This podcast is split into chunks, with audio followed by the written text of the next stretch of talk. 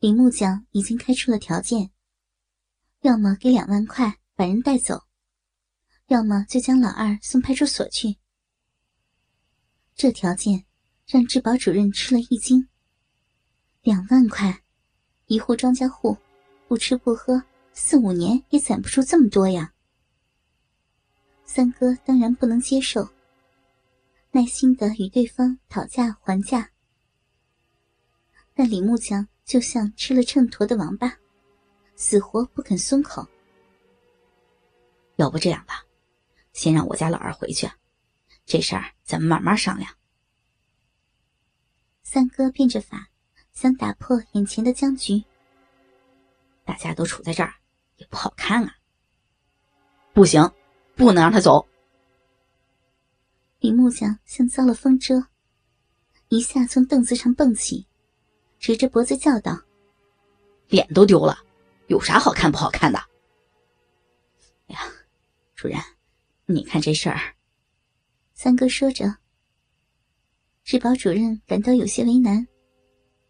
虽说平时对李木匠这一家子也不怎么待见，但毕竟是一个村的，自己总不能帮着外人说话吧？三哥见一时难以收场。一下子直起腰，提高了声音说道：“这种操逼弄屌的事儿，一个巴掌拍不响，大家就上派出所去，反正丢脸的又不是我。”三哥这一手，让屋子里的人都大感意外。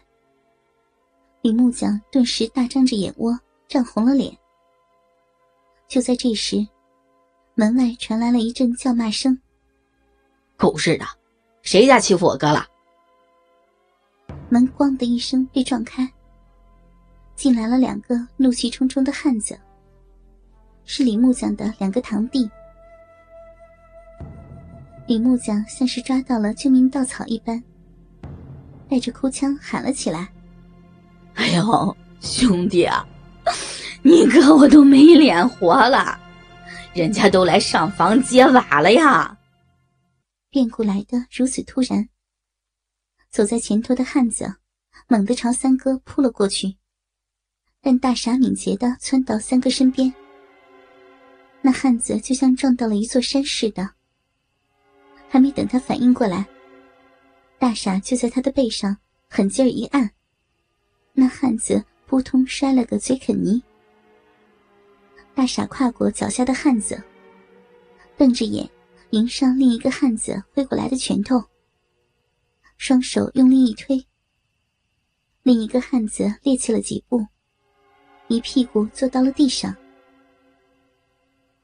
李木匠父子俩见此情景，也都蹦了起来。三哥和质保主任赶忙一人拉住一个。李木匠的两个堂弟从地上爬起，都红了眼，一前一后。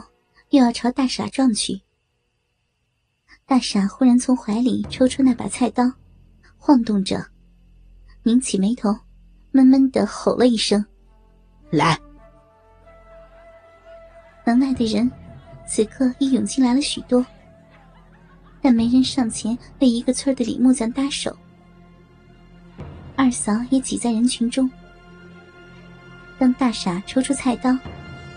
人们顿时一阵骚动，不知谁叫喊了一声：“要出人命了！”直到这时，才有几个后生上来劝住大傻，抱住李木匠的堂弟。屋里一片混乱，快带你二叔走！趁着眼前的混乱劲儿，三哥一把拉过大傻，低声说道。大傻没有丝毫的迟疑，箭步上前，拽起二叔，直往外跑。拦住他们！快快快，拦住他们！李木匠跳着脚，声嘶力竭着。李木匠的儿子想冲开三哥和治保主任的阻挡，但没有成功。同村的围观者不但没有帮着上前拦截，反而闪开了一条通道，并且有人起哄道。快跑！快跑啊！快跑！大傻的离开，让三哥顿时处于绝对的弱势。李木匠父子他们四人奋力推开了众人的劝阻，开始围住三哥。这次，旁人只能袖手了。尽管他们不愿帮李木匠，但也抹不开面去帮一个外人。治保主任还想把双方隔开，可毕竟势单力薄。感觉受到极大羞辱的李木匠他们，就像几只被彻底激怒了的公鸡，恨不能将三哥撕烂。这一天，注定是要让李木匠憋屈到底的了。双塘沟子村的王支书和双河村的老李支书，不早不晚，恰在这时出现。王支书厉声喝住了李木匠他们。治保主任赶紧将围观的人赶出屋外，关上门。老李支书则走到李木匠跟前，小声的说道：“我说大侄子。”你们怎么闹，也不嫌丢人啊！原来，论辈分，老李支书还是李木匠的远房表叔。哎呀，大家伙都坐下来吧，看看该有个啥说法。身板健硕的王支书，语气虽然平缓，但透着一股子权威。赶紧叫你婆娘把衣裳穿好，你不嫌丢脸？我还觉得脸臊呢。王支书又对李木匠说道：“他对这公婆俩知根知底。那个婆娘这辈子给李木匠没少戴过绿帽子，而把一分钱看得比磨盘都大的李木匠，也不是撞见一回两回了。每次也就是想讹人家一把。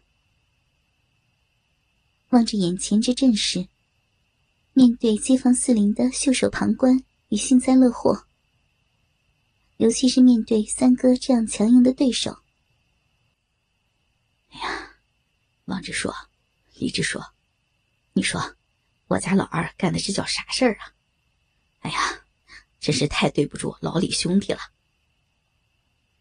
三哥再次哈起腰，脸上重新堆满愧疚与坦诚。一个劲儿的给屋子里的人赔不是。等李家婆娘整理好衣衫，低头上楼后，王支书便开口问道：“木匠，说说到底是咋回事儿？那老二是不是硬伤了你媳妇儿？”李木匠听得出王支书话里的埋汰，这种事儿让他一个大老爷们儿实在难以启齿。况且，他也知道自家婆娘的德行。李木匠支支吾吾的，也不知说什么好。木匠，这事儿你们想咋办？是交派出所处理呢，还是村里帮你们调解？王支书趁热打铁。治保主任觉得支书的话说的太是时候了，赶紧接过话头，对李木匠说。这事儿再闹大，对谁都没个好。人家老二村里的支书也来了，又是你自家的表叔，大家乡里乡亲的，还是一起合计个妥帖的法子吧。老三，你到家给你老二带个话，看我回村怎么收拾他。老李支书也顺势说道。